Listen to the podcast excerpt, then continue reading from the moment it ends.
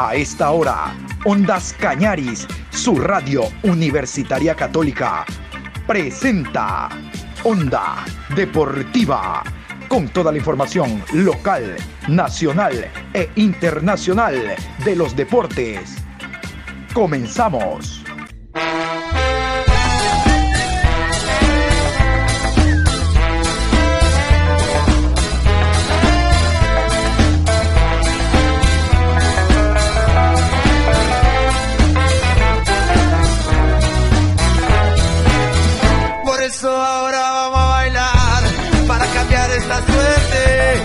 Sabemos gambetear para ausentar la muerte. Vamos a bailar para cambiar esta suerte. Si sabemos gambetear para ausentar la muerte. Hola, ¿cómo le va mi querido Adrián? Buenos días, qué gusto saludarlo. Aquí estamos este miércoles 18 de agosto, programa 799 de Onda Deportiva. Más adelante ustedes me avisan, vamos a tener un invitado para analizar, para hablar lo que serán los partidos Copa Sudamericana. Liga ante Atlético Paranaense. Bueno, Atlético Paranaense Liga, porque la semana anterior, el jueves pasado, Liga le ganó 1 por 0 en el Estadio Casablanca y en el Monumental, mañana, 19 horas con 30, Barcelona recibe a Fluminense. Vamos a tener un invitado para convencer de aquello. A ver, antes, antes vámonos al tema Copa eh, Mundial Qatar 2022, porque ya las distintas selecciones empiezan a dar los nombres de los convocados. Brasil, Brasil no tiene problema. Brasil tiene el puntaje perfecto y no tiene problema. Ya Tite dio a conocer la nómina de jugadores para enfrentar a Chile visita, Argentina de local y Perú de local. No tiene problema Tite. Brasil va a velocidad de crucero rumbo al Mundial por lo tanto, aquí están los convocados. Este es Tite en rueda de prensa que da a conocer la lista, la nómina. Por primera vez hay una cantidad eh, importante de jugadores convocados que actúan en medio brasileño. Esto de importante entre comillas, porque son cinco. Habitualmente es uno, máximo dos. Ahora son cinco. Vamos a escuchar a Tite. Uh, goleiros, convocação: Alisson, Liverpool, Ederson, Manchester City, o Everton Palmeiras. Laterais direitos, Dani Alves, São Paulo, Danilo Juventus. Laterais esquerdos, Alexandro Juventus, Guilherme Arana, Atlético Mineiro. Zagueiros Éder Militão, Real Madrid, Lucas Veríssimo, Benfica, Marquinhos, Paris Saint-Germain, Thiago Silva, Chelsea. Meio-campistas, Bruno Guimarães, Lyon, Casemiro, Real Madrid, Claudinho, Zenit, mas pelos trabalhos realizados pelo Bragantino. Ele está sendo convocado por isso. Everton Ribeiro, Flamengo. Fabinho, Liverpool. Fred, Manchester United. Lucas Paquetá, Lyon. Atacantes: Firmino, Liverpool. Gabriel Barbosa, Flamengo. Gabriel Jesus, City. Matheus Cunha, Hertha Berlim, Neymar, PSG, Rafinha, Leeds United e Richarlison, Everton. Essa é a lista de convocados para a próxima data FIFA, relembrando os Jogos de Brasil e Chile no dia 2 de setembro, Brasil e Argentina no dia 5 na Neoquímica Arena, Brasil e Peru 9 de setembro na Arena Pernambuco. Onda Deportiva. Muy bien, me confirman. Perfecto. Ahora sí tenemos ya en línea a Josué Loapier, periodista deportivo, que como siempre nos va a ayudar a tratar algunos temas. En la primera parte ustedes escuchaban ya la nómina de la selección brasileña, los jugadores que dio a conocer Tite para los partidos ante Chile, ante Argentina y Perú como local abrimos un eh, compás para eh, tomar otro tema. Mañana tanto Liga de Quito como Barcelona jugarán sus partidos de Copa Suramericana y Libertadores en su orden. Le fue bien la semana anterior a los clubes ecuatorianos. Le pudo haber ido mejor al Barcelona, pero el empate no deja de ser malo. Josué, buenos días, ¿cómo estás? Saludos cordiales. ¿Cómo le va, estimado John Lester Hidro? Muy, pero muy buenos días. Saludo a todos los oyentes aquellos que nos escuchan por Radio Ondas Cañaris, un día más presente aquí en este gran programa y hablar un poco ¿no? sobre los partidos que será Liga de Quito y Barcelona en Sudamericana y Libertadores respectivamente. Vamos a iniciar por Liga de Quito. Liga ganó por la mínima con Yorcaer Reafcos, que se ha convertido en el hombre que apaga los incendios en últimos minutos en el cuadro Albo. Eh, la ventaja, aunque mínima, no deja de ser ventaja. Pero, ¿qué le dice este encuentro de vuelta de mañana a jugarse visitante en Brasil ante el Paranaense? Bueno, tal como usted decía, ¿no? un resultado favorable para el equipo de liga. Lo peor era irse empate o ya en el, en el extremo, irse con una derrota hacia Brasil. Creo que esa última pelota de Yorkaef Reasco, que tal como usted lo explica, ha sido prácticamente la estrella de liga en estos últimos partidos, Sudamericana, Campeonato Nacional. Yo creería que Liga, comparado a los partidos que viene realizando en el Campeonato Nacional, dio una cara diferente, dio un planteamiento diferente, quizás no por, al ser un equipo brasileño, sabemos que tanto brasileños, argentinos que vienen a jugar a la altura, vienen a estar un poco más replegados, quizás defensivo, no era lo que se esperaba de Paranaense, que a nivel general prácticamente formaba una línea de cinco en defensa, una línea de cuatro en medio campo, y su ofensiva no era tan, tan peligrosa, por así decirlo. Por ahí ciertas individualidades que lograba Paranaense con sus laterales, con sus extremos, Carlos Eduardo, Nicao, que es uno de los jugadores referentes en este equipo, pero que Liga supo mantener de una forma adecuada y correcta en el desarrollo del partido. Eh, la evolución de Pedro Pablo Perlaza es algo que hay que rescatar, como con el pasar de los partidos su nivel ha venido subiendo, es un punto importante para Liga, sin embargo, y tiene que corregir aún esas asistencias o esos centros que muchas veces no tienen sentido y por ahí Liga puede perder una opción más para generar alguna oportunidad de gol. Sin embargo, creo que a nivel general Liga tiene un gran resultado que veremos cómo Marini plantea en este partido de vuelta en Brasil, si va a ser un equipo replegado, esperando a que Paranaense avance, tratar de aprovechar espacios y cómo Paranaense de una forma inteligente puede plantear ese partido para que Liga no lo liquide de una forma rápida. Bien dice usted la evolución de Pedro Pablo Velasco, pero aún no eh, a Pedro Pablo Perlaza, pero aún no llega al nivel que nos tenía acostumbrados, al nivel que mostró hace un año en Liga de Quito, que incluso lo llevó a formar parte de la selección y a estar muchos clubes a nivel internacional interesados en él. Vea usted que el domingo, cuando Liga enfrenta a Deportivo Cuenca, no juega eh, Perlaza, eh, juega un juvenil por ese costado y más bien el Choclo Quintero juega como extremo por derecha y como capitán. Eh, ese nivel será importante para no improvisar como ocurrió en algún partido cuando Marini ubicó por banda derecha a un jugador que no tiene costumbre de actuar en esa posición.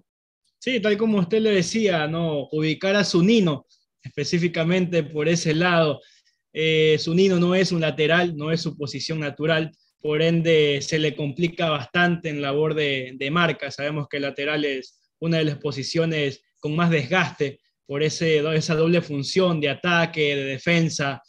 Sin embargo, Pedro Pablo Perlaza Sabemos que no ha llegado al, nivel que, conocemos, que durante mucho tiempo quizás no estuvo acostumbrado, donde por momentos era uno de los llamados titulares en la selección.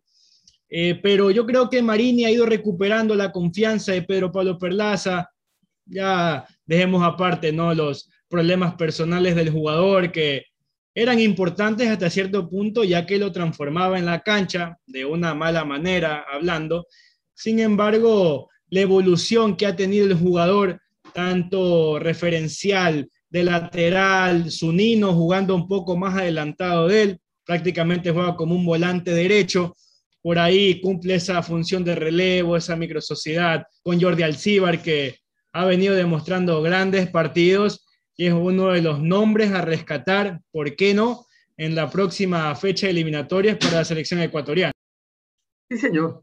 Estamos de acuerdo, Jordi Alcíbar es un gran jugador, sobre todo ahora que hay la, eh, situación especial que está viviendo Moisés Caicedo, ¿no? Entonces lo de Jordi Alcibar puede ser una realidad. Ahora habrá que ver en qué medida eh, Escoto logra hilvanarse ¿no? a lo que quiere Marini, aun cuando él corre por carril central, es un volante más de corte, se trata de hacerlo mixto, pero yo creo que en esa liga tenía, en esa posición liga tenía algunos jugadores. Lo ideal, no sé, hubiera sido un media punta, pero ¿en qué medida usted cree que puede ayudar la presencia de Escoto en ese, en ese lugar de la cancha? a ver, dicho perdón por el mismo técnico, por ahí Escoto puede cumplir esa polifuncionalidad, tanto en mediocampo, incluso recordemos que en el partido contra Deportivo Cuenca lo ubicaron como un central. la presencia del Cunti Caicedo es algo que aún no convence, no es un jugador consolidado, eh, incluso en los partidos que ha venido transcurriendo y jugando, no es un jugador que diga Cunti Caicedo titular, no, Quizás creo que por ahí fue más o menos la, vista, o mejor dicho, la visión de la dirigencia del técnico de tratar de recomponer esa defensa central que junto a Franklin Guerra y demás, eh, es una defensa que por momentos sufre, tal vez por la, en los anteriores partidos, la caída de nivel de sus laterales, tiene que hacer esa función de, defender tanto la espalda de sus laterales como su posición. Es algo que queda incluso expuesto y por ahí puede, se puede ver las falencias del equipo de Liga Deportiva Universitaria.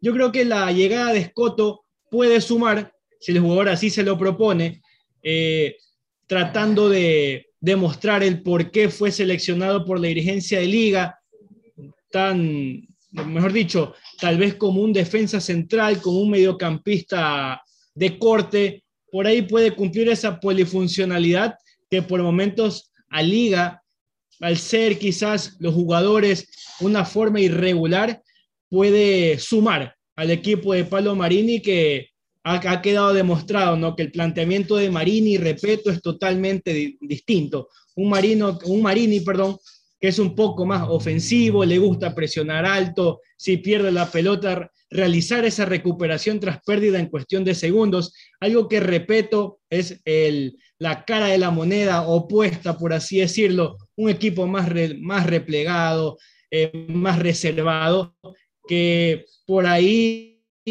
a los jugadores de liga puede que les cueste un poco más para cerrar el tema Liga Deportiva Universitaria de Quito, yo sé, lo conocimos al Atlético Paranaense en fase de grupo junto al Aucas, junto al equipo del Melgar y junto a un cuadro venezolano también. Eh, y ganó ese grupo paranaense en la capital, inclusive le ganó a Sociedad Deportiva Aucas. ¿Qué esperar de ellos actuando como local? Claro que esos rivales no eran Liga de Quito, que tiene otra otro, otra historia en torneos internacionales. Sí, tal como usted dice, no, quizás esa comparativa con respecto a la fase de grupos de Paranaense es un poco complicada por los rivales que tenía, ¿no? Sociedad Deportiva Aucas, que en ese, en ese momento no funcionaba de una manera correcta defensivamente hablando.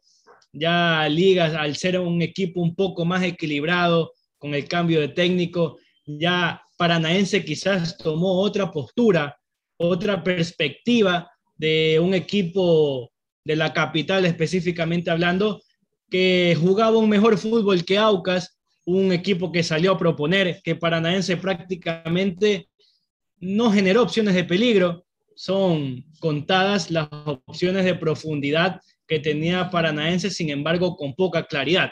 Liga de Quito también generaba opciones, sin embargo, en los últimos tres cuartos, ya al llegar a la raya de fondo, no podía concretar de una forma adecuada. Veremos cuál será el planteamiento de Paranaense como local, al ser, bueno, tener el, resultado adverso, ir perdiendo por un gol, sabiendo que si Liga marca uno, tiene que marcar tres Paranaense.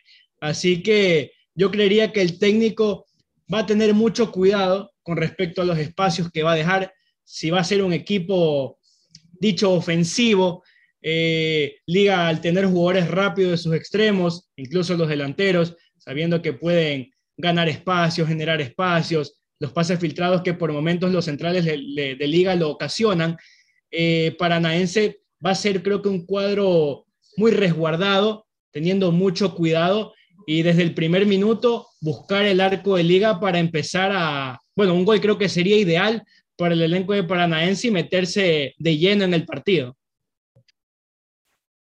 Muy bien, Estamos hablando con Josué Lapierre, periodista deportivo que colabora habitualmente en la programación Onda Deportiva y también en la transmisión de Ondas Cañaris. Eh, le felicito, Josué. Hay muy buenos comentarios en torno a este encuentro del Deportivo Cuenca, que actuó como local, donde usted estuvo como el periodista y comentarista invitado. Vámonos al tema eh, del Barcelona eh, quiero comenzar indicando en qué medida considera usted que le puede afectar al Barcelona. Es otro, otro torneo, es una cosa muy diferente, pero no deja a lo mejor de tener uno referencia a lo que ocurrió el fin de semana en esa derrota contra todo pronóstico allá en el 9 de mayo de Machala ante Lorense. Este puede haber una repercusión en torno al funcionamiento es otro torneo, reitero, pero el efecto Machala, ¿hasta qué punto puede incidir?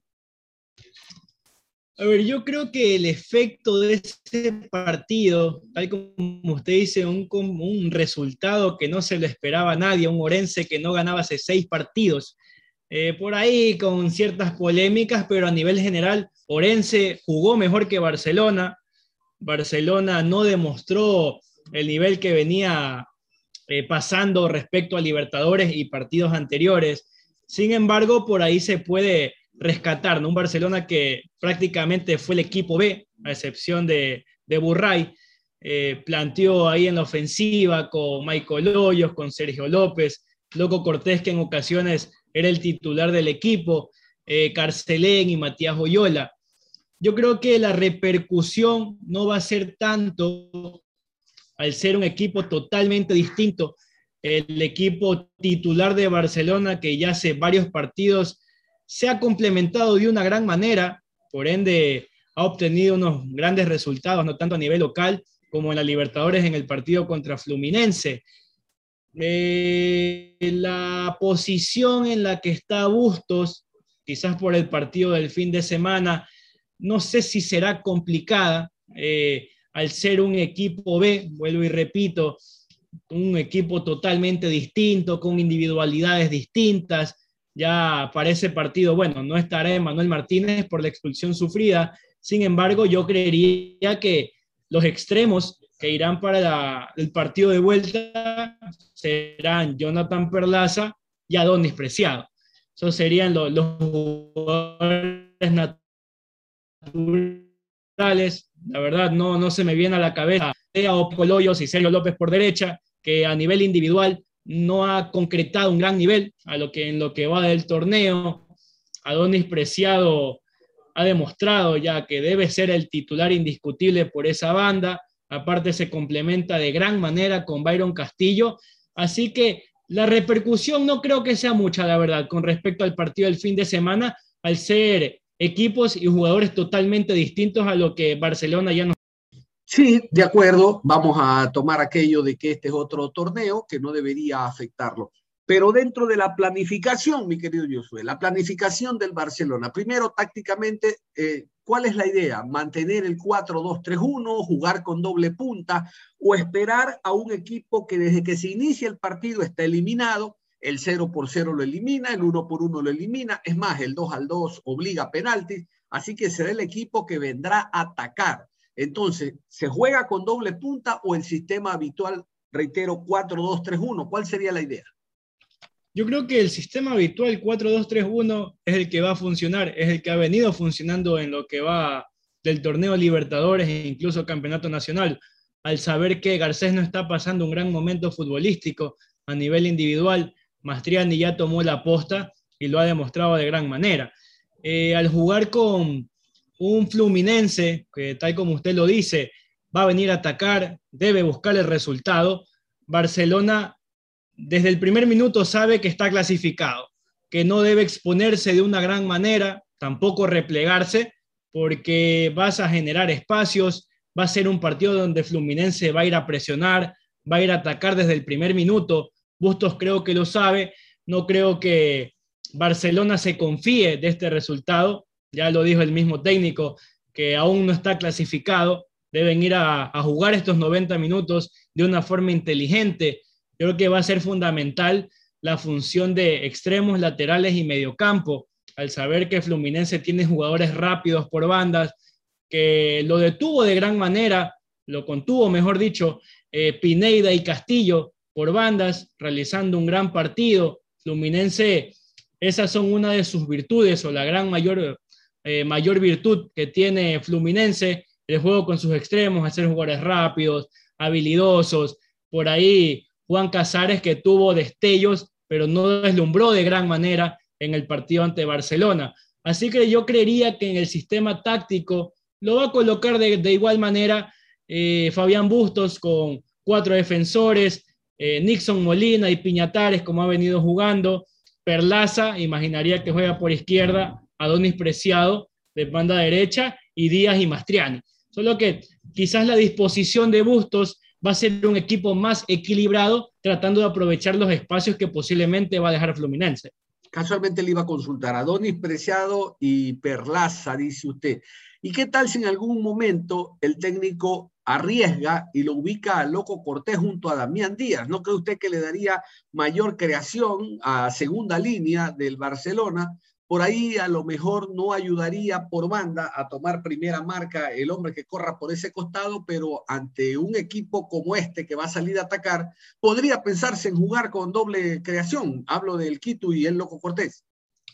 Sería una de las opciones, sí. Sin embargo, a mi criterio, va a ser algo complicado. Eh, yo creo que la parte principal es que Fluminense, al ser un equipo rápido, que le gusta jugar mucho por bandas, Loco Cortés no te cumple esa función defensiva, como sí lo hace Perlaza. Así que quizás estás perdiendo un jugador que te cumple una doble función realizando relevos incluso con Mario Pineda. Si Mario Pineda va a estar raya de fondo, Perlaza realiza esa función prácticamente de lateral y por ahí se complementa de gran manera. Puede ser una opción, sí.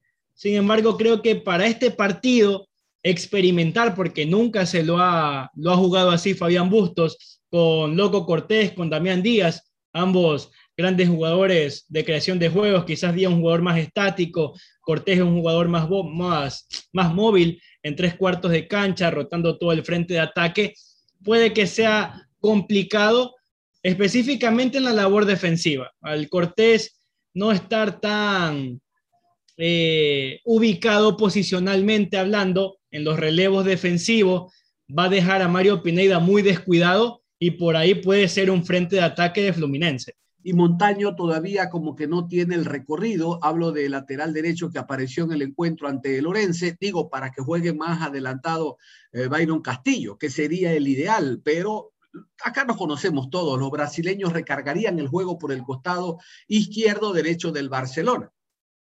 Sí, yo creo que Montaño en el partido contra Orense se le vio las dificultades, ¿no? Un jugador que sí cumple cuando se lo ha colocado, un jugador dicho por Bustos quizás más polifuncional, puede jugar como volante central, volante interior, como extremo derecho, como volante derecho. Sin embargo, vimos esas carencias al estar el uno contra uno eh, contra el jugador Angulo de Orense, le ganó prácticamente todas las, las divididas, eh, llegando a raya de fondo, por ahí ocasionaba o generaba el, peligro el conjunto Orense ante Barcelona.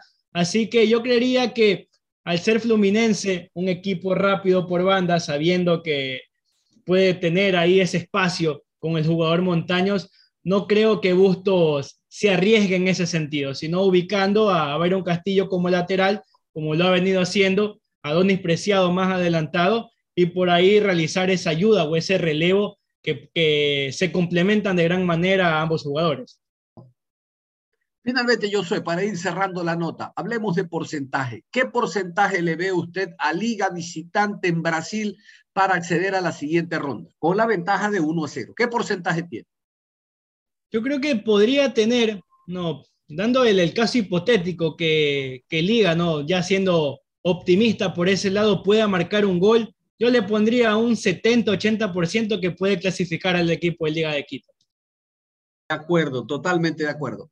Y al Barcelona juega de local, tiene ese 2 por 2 sabe que le va a ser muy difícil ganar esta etapa con un Independiente que lo ha ganado todo y no deja de ser menos importante la posibilidad de seguir avanzando en Copa, meterse los millones que no puede siendo primero o segundo, pero sí acceder a repesca de Libertadores. ¿Qué porcentaje tiene Barcelona? Yo creo que si Bustos plantea, plantea perdón, un partido inteligente, sí puede ser, no fácil, pero un partido que no será tan complejo para el elenco canario. Yo sí le pondría un 80-90% para el equipo de Barcelona que pueda clasificar a la siguiente ronda. Sí, señor. Esos son los porcentajes que maneja Josué Lapierre, el periodista que estuvo invitado esta mañana de miércoles, hablando de los encuentros que se van a jugar mañana, tanto en Libertadores de América como en Suramericana. Barcelona local, Liga de Quito visitante. Se cambiaron los papeles, pero ambos habían hecho ah, una muy buena semana el jueves pasado. Nada más, mi querido Josué, muchísimas gracias por su valioso aporte y feliz resto de día. Bueno, darle las gracias, estimado John, por la invitación. Siempre es un placer estar aquí en el programa, bueno, en Radio Ondas Cañaris. Un saludo a todos los oyentes y bueno, esperando que ambos clubes ecuatorianos tengan esa clasificación a siguiente ronda y poder aún seguir comentando de aquello y de posiblemente las próximas llaves que toquen en cada una de las copas internacionales. Como siempre nosotros les estamos deseando éxitos a los clubes ecuatorianos que representan al país. Mañana Liga a primera hora después de las 17. Eh, en Brasil ante el Paranaense, como habían escuchado ustedes, y Barcelona de local después de las 19 ante el equipo de Fluminense que desde el martes se encuentra ya en nuestro país. Los quiero invitar en la tarde a una programación diferente. Nos habían indicado de que, ¿por qué no hablábamos el tema Lionel Messi? A propósito que esta semana juega en la Liga 1, como se llama la Liga eh, Francesa, y realmente que el país está convulsionado. El mundo futbolístico está convulsionado y particularmente París. Eh, entonces vamos a hablar en horario de la tarde lo que ha significado la salida de Lionel Messi del Barcelona, donde ha estado toda una vida, casi 20 años, y luego su llegada, no menos espectacular, al equipo del PSG, encontrarse con Neymar y con todas las estrellas que tiene el cuadro parisino, y cómo esta liga ha pasado a ser, no sé, la sola presencia del Messi, estando en el país campeón, último campeón del mundo, la nueva Liga de las Estrellas. Se han ido jugadores muy importantes de la Liga Española. Comenzó el éxodo con la salida del jugador Cristiano Ronaldo y luego han empezado a salir muy buenos jugadores. Por eso todas las miradas están en el fútbol francés y nosotros también. Reitero, en la tarde, la salida, la llegada de Messi, la opinión en la calle, lo que opina el aficionado de esta nueva liga, la Liga 1, la Liga Francesa, que jugará recién en esta semana su tercera fecha. Nada más, los invitamos a que continúen en, sintonía de Ondas Cañares. Ustedes y nosotros tenemos una cita deportiva a las 13 horas con 30. Un abrazo, hasta entonces.